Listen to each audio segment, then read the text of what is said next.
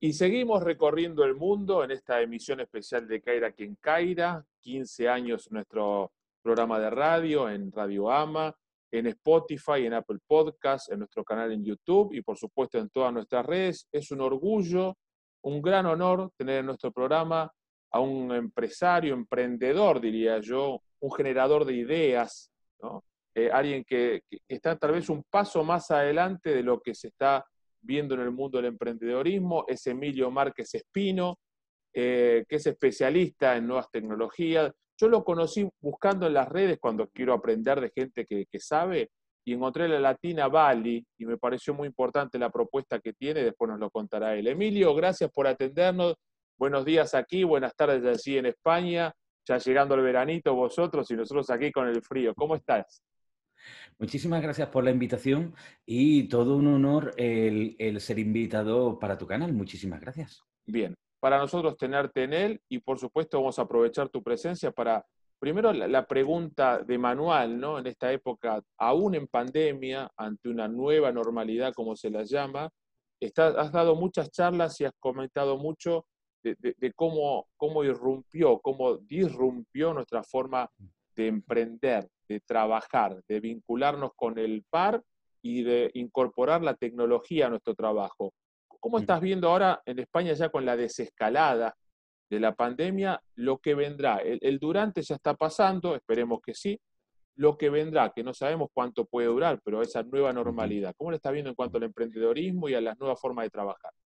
Desde luego, mientras no exista una vacuna, que, esperamos todo el mundo que llegue lo más antes posible, eh, esta nueva normalidad, por lo menos a nivel del mercado España, a nivel macroeconómico, pues yo diría que se va a parecer muchísimo a lo que sería una economía de posguerra.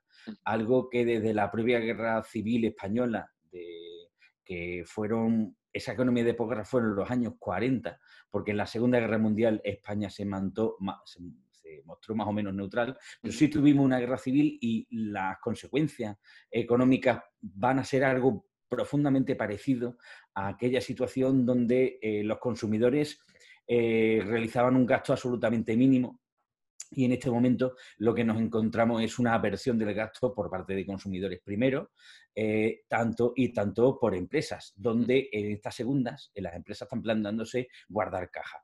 Pero de hecho, eh, un estudio reciente comenta que en las cuentas bancarias, en las particulares ahora mismo un 11% más de cash que hace un año y en las empresariales hay un 30% más de cash que hace un año, porque eh, muchos presupuestos, muchos gastos que se tendrían que haber realizado, compra de coche, etcétera, no se han realizado en realidad.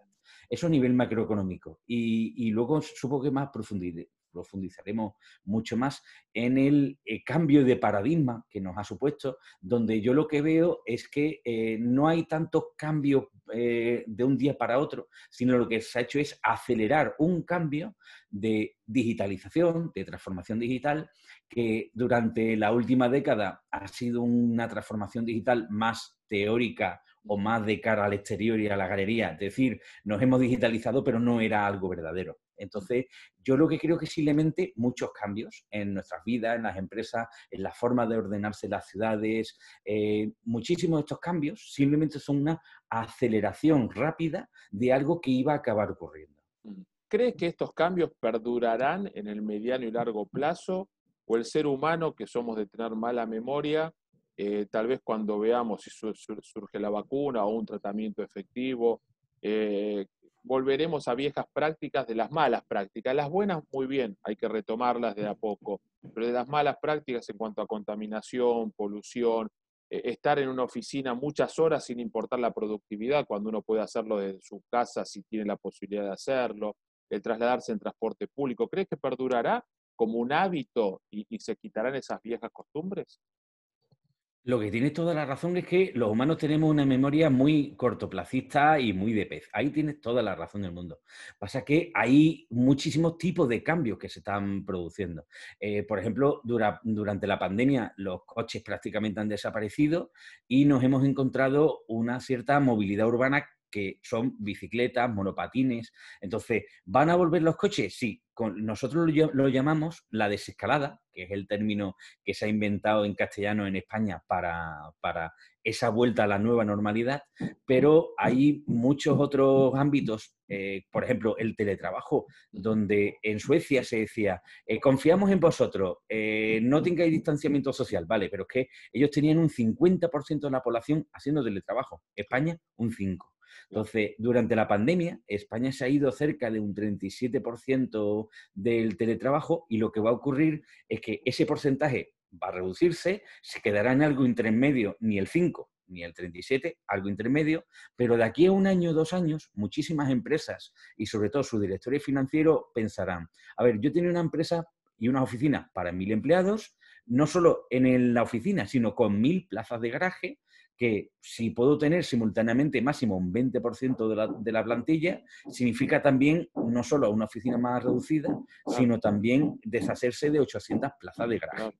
Entonces, eh, ¿qué ocurre? Que esos cambios que se planteaban conseguir para el 2030 es muy posible que para el 2025 se hayan efectuado. Para algunos significarán oportunidades que habrá que buscarlas, pero para aquellos que vivían de la renta de esos espacios de garaje, o para aquellos que vienen de algunos servicios que no serán más eh, imprescindibles, eh, habrá que recrear el, mundo de, las inversiones, ¿no? Desde el emprendedorismo, ¿por dónde crees que tenemos aquellos que estamos siempre fijándonos eh, de, qué manera avanzar fuera de lo convencional? ¿Hacia dónde irá esa tendencia de seguir emprendiendo? Porque hay disponibilidad de dinero, pero las empresas hay ciertos servicios que lo consideran superfluos o no necesarios en este momento. Eh, ¿Cómo hay que reinventarse aquel que no depende o que no tiene la paga fija, la nómina fija todos los meses de una empresa, una multinacional o un dinero fijo? Tenemos distintos enfoques. Desde el punto de vista de inversores, celebré un, debate entre inversores y fondos de capital riesgo recientemente y me comentaron que ahora lo que va a haber es una versión hacia los proyectos en inversión de capital semilla, donde no haya facturación ya demostrable. En cambio, los proyectos que mantengan tracción, que, o sea, que puedan eh, crecer rápidamente porque ya tienen clientes y un modelo de negocio demostrado, a eso sí tendrán capacidad de financiación porque de hecho gran parte de la competencia ha desaparecido. Con lo cual, incluso es el momento de capitalizar ciertas empresas para decir, vamos a adueñarnos de un mercado que se ha quedado prácticamente sin competidores. Eh, otra cosa es que nos planteemos, eh, ¿cómo va a cambiar esto de cara al emprendimiento? Pues si vamos a una economía de, posguerra, eh, macroeconómicamente hablando, podríamos decir que la crisis que, que hubo a nivel financiero del año 2008-2010 podría haber sido simplemente un entrenamiento para que, lo que nos viene a partir de ahora. Sobre todo, el problema es la incertidumbre. Si nos vienen nuevas oleadas de pandemia y nuevas, nuevos confinamientos, eso no solo es el problema económico directo, sino la incertidumbre que le crea al consumidor y que le crea a la propia empresa. A partir de ahí, oportunidades hay muchas. Ejemplo, empresas de desinfección, pues mm. se van a digitar muchísimo. Empresas de biotecnología, empresas de desarrollo de, tecnología, de creación de algoritmos, de robotización. Eh, hay muchísimos sectores de negocio, sobre todo, por ejemplo, los de eh, eh, cuestiones vitales que no se puedan parar. Por ejemplo, mm. en, sanidad va a haber muchísima investigación, muchísima necesidad de aumentar el uso y, la capacidad posible, porque hay que estar preparado para esa posible oleada que nos llegará cuando, cuando en Europa estemos en, en el otoño, ese invierno que en el que estáis entrando ahora. E-, ese miedo que se tiene de un rebrote o de una, o de una segunda ola, ¿no? Sí, que justo eso viene porque eh, la mal llamada gripe española del 18 no fue una gripe, fueron tres, año 18, año 19 y año 20, y la que mató no fue la del año 18, sino que fue la del año 1919. Esa fue la realmente complicada, pero también nos cogerá más entrenados. Y entonces, Em, como oportunidades, diría que todos aquellos que se planteen ayudar en la transformación digital, aquellos que digan, mira, es que un despacho de abogados recibía a los clientes, pues eh, ayudar a la digitalización, tanto a nivel de marketing como de infraestructura, para que ese abogado pueda hablar con su cliente, mismamente por este, por este plataforma de streaming que tú y yo mm. estamos hablando, eh, eh, igual que en despachos de abogados habrá muchísima ciberseguridad, porque ahora estamos llevando una eh, teleoficina desde casa sin las mínimas garantías de ciberseguridad. Entonces, va a haber muchísimos oficios que van a estar en pleno alza. Lo que ocurre es que eh, lo que hay de oportunidad no va a cubrir ni de lejos la destrucción de empleo, por ejemplo, en sectores que va a ser catastrófico, el retail. O sea, de hecho, ya llamaban hablando de ese efecto el retail apocalypse desde hace unos años, eh, pero ese mismo efecto ahora mismo va a ir en franco crecimiento. En Estados Unidos ya se vio con tiendas como GCPenney y con las mega tiendas. En España puede pasar ese efecto con, con tiendas como Zara, eh, como el Corte Inglés, que son esos lugares donde era imposible no, visitar España y no ir eh, tomando café, comiendo pinchos y haciendo compras en todos esos lugares, ¿no? Mm. Es que es muy simple, te vas a probar una ropa que posiblemente se haya probado alguien cinco minutos antes y que te pueda infectar, porque, eh, vale, sí, la norma sanitaria española plantea que tienes que mantener 10 días la prenda, en, la prenda en cuarentena, pero ¿se hará de verdad? Eh, ¿Tiene suficiente estocaje y almacén la tienda para guardar cada prenda que se pruebe durante 10 días? Entonces, el comercio electrónico por eh, los debates que organizo entre profesionales del e-commerce, han estado viviendo el momento álgido de toda su historia de hecho, el momento álgido anual es el llamado Black Friday y me comentaban que desde el, desde el comienzo de la cuarentena estaban viviendo un Black Friday todos los días. O sea, todo y cada uno de los días batiendo el récord diario de facturación de toda su historia y así han estado hasta el momento ahora del comienzo del desconfinamiento. Muchos de esos clientes eh, volverán a, comprar en, retail, pero incluso hasta el usuario más desconfiado del Internet, que pueda ser ese abuelito de 70, 80 años, que, eso de Internet no, es para mí, en, durante esta cuarentena sí ha sido para ellos. Y muchos de esos clientes habrán dicho que comprar por Internet en la misma web donde yo compraba es más cómodo, es más sencillo, hay ofertas. Y muchos de esos clientes que jamás habían probado comprar por Internet eh, muchos de esos clientes se van a quedar en Internet de una forma u otra. Emilio, eh, hace unos días pude visualizar en una de tus redes una, una videocharla que hiciste sobre el mundo del turismo, la hostelería, la hospitalidad, con dos referentes también del turismo. ¿Cómo estás viendo en España, por ejemplo? En Argentina también es importante, representa el 4% del Producto Interno Bruto, pero en España más del 11%. ¿Cómo mm. estás viendo eh, el mundo de, del movimiento de personas en una industria que se basa en que las personas se junten, en que las personas se reúnan, en que los destinos sean mm. visitados. ¿Cómo estás viendo eso que es un gran motor para la economía del sur de Europa? Ahora estoy viendo que hay una pelea entre Italia y España, que Italia abrió primero sus fronteras, que España todavía no. Eh, ¿Cómo lo estás viendo? Pues en, una situación catastrófica. Eh, aciertas en el porcentaje, más o menos el turismo es el 12% del PIB de España. Eh, eh, situación totalmente catastrófica porque, de hecho, Europa lo veían durante en la administración del, presidente norteamericano, le comentaban a un presidente, ¿qué es Europa? Y dice, pero museo, Europa es un gran museo que recibe turistas, básicamente. Y de hecho, eh, tengo muchísimos amigos eh, argentinos, colombianos, mexicanos que pasaban por Madrid, la ciudad en la que yo estoy, dormían en casa y me decían, es que me voy a recorrer Europa, pues, pues en plan museos, en plan eh, ocio, por el que lo recorre un par de veces en la vida. Pero básicamente la economía europea, que se estaba quedando muy estancada a nivel de innovación, que no, que no tenemos apenas lo que se llaman unicornios, que son aquellas empresas tecnológicas eh, con más de mil millones de euros de, capitalización bursátil. De eso apenas existe tanto en España como, en Europa. Y entonces la situación a nivel del turismo es catastrófica, donde eh, lo que se va a hacer es tirar de turismo nacional, eh, al fin y al cabo todavía hay una capacidad de ahorro bastante potente por parte de la población y que de hecho yo la crisis económica no la veo tanto en el año 2020, la veo en el año 2021.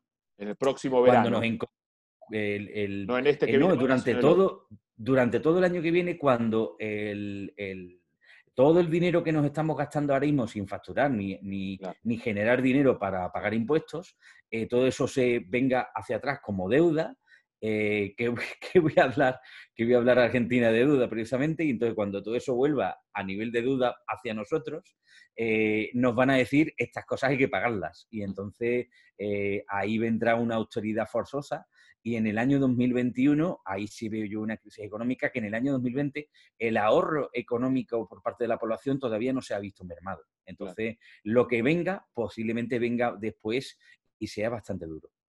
Y, en esa economía de guerra que nos planteabas al comienzo de la, de la entrevista y este, esta proyección de un 2021 muy duro en lo económico y a nivel global, eh, sin, sin, tener un unicornio, ser una empresa de tecnología, eh, para el emprendedor del día a día que nos está viendo, que nos sigue a través de las redes, que nos escucha, nos ve en LinkedIn, em, ¿habrá forma de, de paliar esa, esa, gran crisis o tendremos que acostumbrarnos a vivir con, nos dimos cuenta, ¿no? Con, obligados por el confinamiento, pero estamos viviendo con lo básico y esencial, tal vez sin, sin tampoco desesperarnos tanto.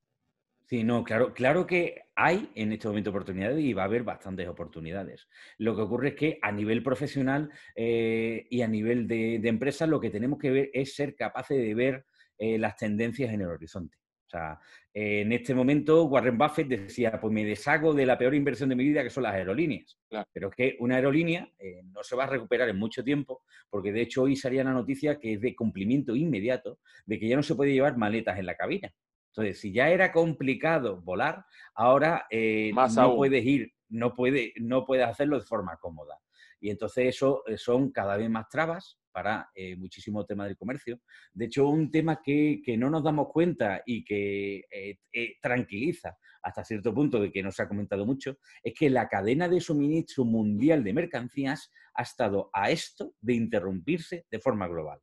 Y entonces, si hay una interrupción global de la cadena de suministro, porque con que hubiera habido una pequeña mayor tasa de mortalidad simultáneamente en varios más puntos del planeta, no hubiéramos encontrado que no hubieran podido, se hubieran cerrado del todo las fronteras, no hubiera podido haber un intercambio económico de mercancías y si el tuyo es un país eh, que produce carne, pues tienes suerte.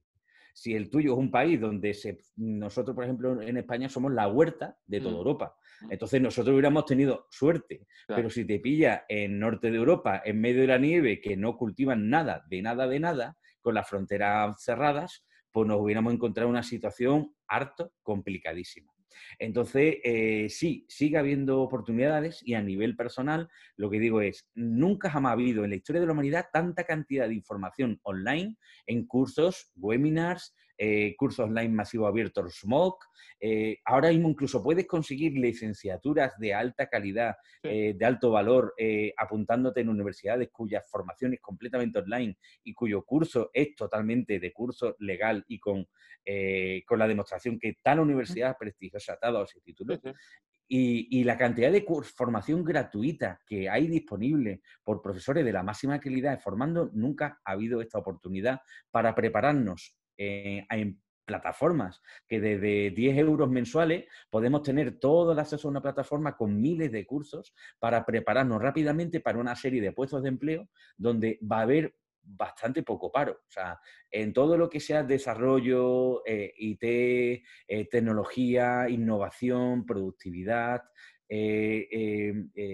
todo ese tipo de ramas va a haber un paro bastante eh, menor, donde nos encontramos unas empresas que van a entender que lo del teletrabajo es interesante, pero lo pueden llevar al siguiente nivel. ¿Por qué yo desde Madrid no puedo contratar por amadores argentinos? ¿Por qué no puedo contratar en cualquier otro país del mundo? Con lo cual nos encontramos que unos trabajadores que hasta este momento solo podían encontrar trabajo local, en tu propia ciudad, máximo en tu propio país, haremos desde Argentina, desde Colombia y de México, podéis trabajar para el país del mundo que se quiera, con tal de dominar el idioma de la empresa que nos va a contratar. Y, Emilio, el valor... la, oportunidad es para todas las partes. Y el valor intelectual, aquellos que trabajamos tal vez con, con servicios del conocimiento, nosotros en la Universidad de Palermo, en la que trabajo hace más de 20 años, se cursa lo que era online nativo, va por módulos online, y lo que era presencial va por aula virtual, en la que yo aquí en la oficina, hoy desde muy temprano, dicté mi cátedra sin ningún tipo de problema, con alumnos en Colombia, en Ecuador, aquí en Buenos Aires, en distintos lugares. Em, eh, eh, el producto intelectual, los servicios, que son bienes no tangibles, ¿tendrán también la posibilidad en ese mundo digital? las empresas están, como viendo que se necesitan profesionales como lo eres tú, para que, para que, ayuden o guíen a pensar, a ver las realidades, a no creer que todo es un algoritmo, un software o un hardware. ¿Está preparado el mundo empresarial para también saber que el saber forma parte de todo ese nuevo mundo? Las empresas, por definición, tienen que ser dinámicas si quieren mantenerse competitivas en el mercado. Con lo cual, eh, en la educación eh, online va a resultar un cambio de paradigma total y absoluto. Hasta hace muy pocos años, tus únicos estudiantes eran los de tu propia localidad. Ahora mismo hay muchísimos eh, profesores universitarios que lo que se están planteando es grabo las clases teóricas por pequeños módulos, muy pequeños y muy cortitos, y a lo mejor el módulo 23 de tal lección, pues veo que la, la puedo mejorar, la puedo grabar de nuevo o simplemente ha avanzado y se ha quedado desfasada y la grabas de nuevo. Entonces, eh, nos encontramos que esa cantidad de, formación y el que la empresa pueda facilitar a sus trabajadores el crecer es parte de lo que se denomina eh, sueldo emocional, donde nos encontramos de golpe que esas empresas, para mimar a sus trabajadores, para tratarlos con más cariño, antes se planteaba, concilia vida profesional y personal. Eso era más teoría que práctica. Ahora se puede llevar a la práctica. Eh, vamos a plantear teletrabajo, ¿vale? Pero es que ahora el teletrabajo se ha hecho un macroensayo mundial donde eh, con muchas salvedades, porque ha sido un teletrabajo de supervivencia, no ha sido en las condiciones ideales, pero eh, muchos han entendido que esto del teletrabajo es interesante. Y nos encontramos que si una empresa dentro de una lucha por el talento que ya es global, o sea, eh, yo puedo contratar en otro país, pero es que mis trabajadores pueden decidir trabajar para eh, Silicon Valley a no el sueldo que se cobra en Estados Unidos, pero eso es una, es una tendencia que ya existía hace años de que muchos directores tecnológicos españoles se iban a sus casas, se ponen a trabajar desde su despachito en su casa a cobrar lo que equivale al 60% de lo que te pagaban trabajando desde la propia Silicon Valley. Entonces, eh, la empresa se ahorraba un 40%. Tenía el trabajador en España, eh, al fin y al cabo te, llamaban a arrebato a tener reuniones unas dos, tres veces al mes donde tenías que cambiar el horario y adaptarte al horario de San Francisco. Y Hay gran diferencia, ¿no? Hay como nueve horas de diferencia con San sí, Francisco. Nueve, la última que estuve recuerdo que eran nueve horas, sí. Eh, y entonces, tres días al, mes tienes que tener reuniones intensivas con tu central, hablar todo momento en inglés, pero te pagaban el 60% del sueldo de Silicon Valley, que a la equivalencia aproximada es casi el doble de lo que se viene a pagar en España por un director tecnológico. Claro. Y, entonces, eh, es que el doble de sueldo. En España eres director tecnológico y en, Estados, en Silicon Valley eres programador raso. Vale, pero un programador raso no tiene que llevar equipo, vive tranquilo, vive más relajado y no tiene apenas obligaciones salvo picar código. Y ahorra la Entonces, renta de conozco lo que tiene... muchos compañeros de, universidad eh, y de directores tecnológicos que dicen, mira, abandono mi startup, abandono la empresa donde yo estaba hace muchos años y me empiezo a trabajar para Silicon Valley desde Barcelona. Y eso lo estaban haciendo muchísimos técnicos. ¿Qué ocurre? Que ahora esa se va a acelerar esa progresión. La verdad que es una, son buenas noticias dentro de un panorama eh, que da cierta incertidumbre y a veces la no certidumbre da miedo. Y ese miedo es con el que tenemos que convivir y convertirlo en esa energía emprendedora que tanto mm. difundes desde hace tanto tiempo y que te seguimos en todo el material que subes en tus sitios y en, y en la mm. web. Emilio, eh, para finalizar, em, ¿cómo, y esto la verdad que, con la, mayor objetividad que, tienes como profesional, ¿cómo siempre España, para aquellos que estamos en, Latinoamérica, eh, era como el, lugar, aunque el que vive en España también ve la falencia del sistema, el enojo con la clase política, con algunas cosas de la economía. ¿Cómo se está viendo Latinoamérica como países que se están adaptando a esta nueva situación?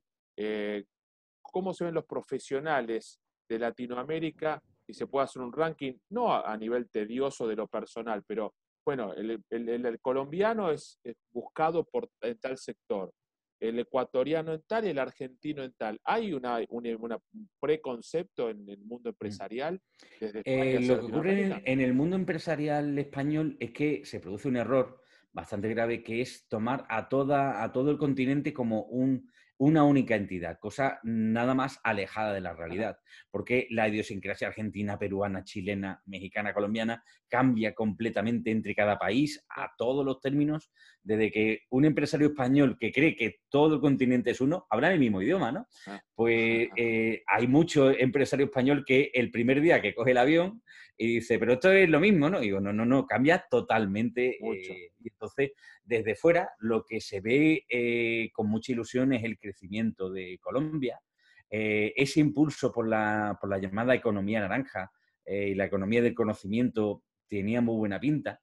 y luego, ya desde, desde más exterior, por lo que se comenta es que más a nivel macro, que si el día que México eh, sea capaz de superar eh, su propia pseudoguerra civil, su narcoguerra, eh, será el principal país del mundo en hispanohablante con muchísima diferencia, porque eso es bastante claro, o sea, por, su situación geoestratégica tan cercana a Norteamérica, por su capacidad de población, por sus recursos naturales, se vería que México debería ser un top 5, mm. máximo top 10 del mundo eh, por economía, claramente. Eh, Argentina, que es el país con que diría yo que a todos los términos, eh, por ejemplo, la legalidad, creo que tenemos una copia exacta ambos países. tú llevas un letrado argentino, lo llevas a México, a, España, y creo que tarda 15 días en, en, enterarse de todo el código penal, porque creo que son absolutamente idénticos el Código Penal, el Código Mercantil, etc. Y Argentina, pues eh, lo que se ve es que, mira, que hace tanto tiempo que se pelea contra la corrupción y con, y con tantos líos extraños, que, que, eh, que, una pena que Argentina fue una de las 10 mayores economías del mundo hace no, no tantas generaciones. hace 70 eh, años éramos uno de los países de los cinco más poderosos y estábamos por encima de, Canadá y de Australia, y fíjate en lo que mm. estamos hoy. Y de hecho, en, aquellos tiempos, eh, que un español dijera me voy a Argentina, este vas al Dorado. O sea, te vas al Dorado, te vas a, uno de los mejores países del mundo. Entonces, es la historia de eh, quienes somos hijos de inmigrantes. En mi caso, hijos de italianos, y está lleno de hijos de españoles que vinieron aquí. Le fue muy bien allí por los años 40, 50, la posguerra. Y, hoy aquel que se quedó dice, menos mal que no me fui para Argentina. Mm. Entonces, Arimo, eh, la preocupación que nos da a nivel económico, a nivel de empresarios españoles respecto a Latinoamérica es que cruzamos dedos para que no arrase el continente la pandemia.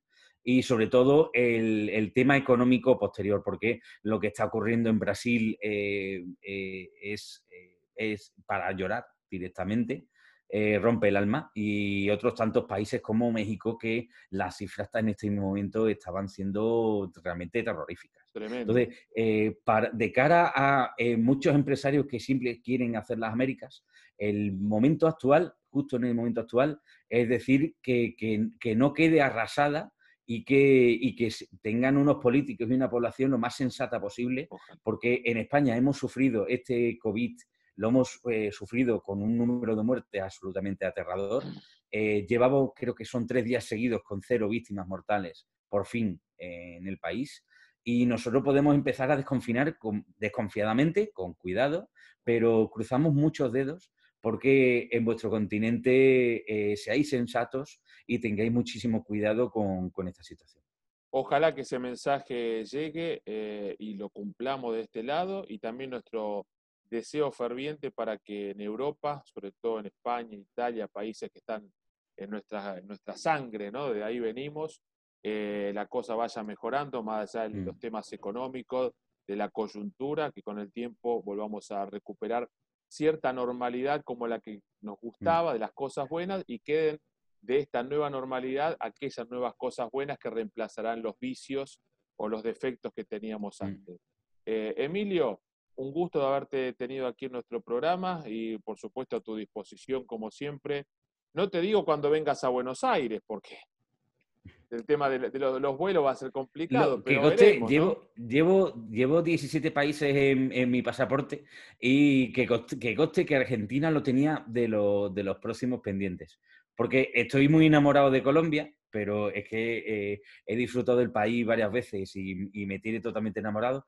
Pero por muchos amigos de, en Buenos Aires me decían, mira, es que o vienes o te retiramos el saludo. pero vamos a esperar, sumas uno más a la lista. ¿eh? Tendré, tendré que esperar un poco. Pero que coste que mi visita por Buenos Aires era totalmente obligada. Bueno, mientras, mientras pasa la pandemia y se desescala todo esto, te, invito a que visites www.mariocairatravel, nuestro sitio web de viajes, que no es una agencia de viajes, que tampoco es para promocionar nada, porque hoy, no, hoy sería, es el peor momento del turismo, pero ahí tendrás muchos destinos de Argentina, como Bariloche, como Ushuaia, como las cataratas del Iguazú, para recorrer por lo menos virtualmente y cuando vengas ya tengas tu itinerario armado y aquí te recibiremos con todo gusto. Te mando un gran abrazo. ¿eh? Muchísimas gracias a tus órdenes como siempre. Emilio Márquez Espino estuvo aquí en este programa especial de Caira quien Caira.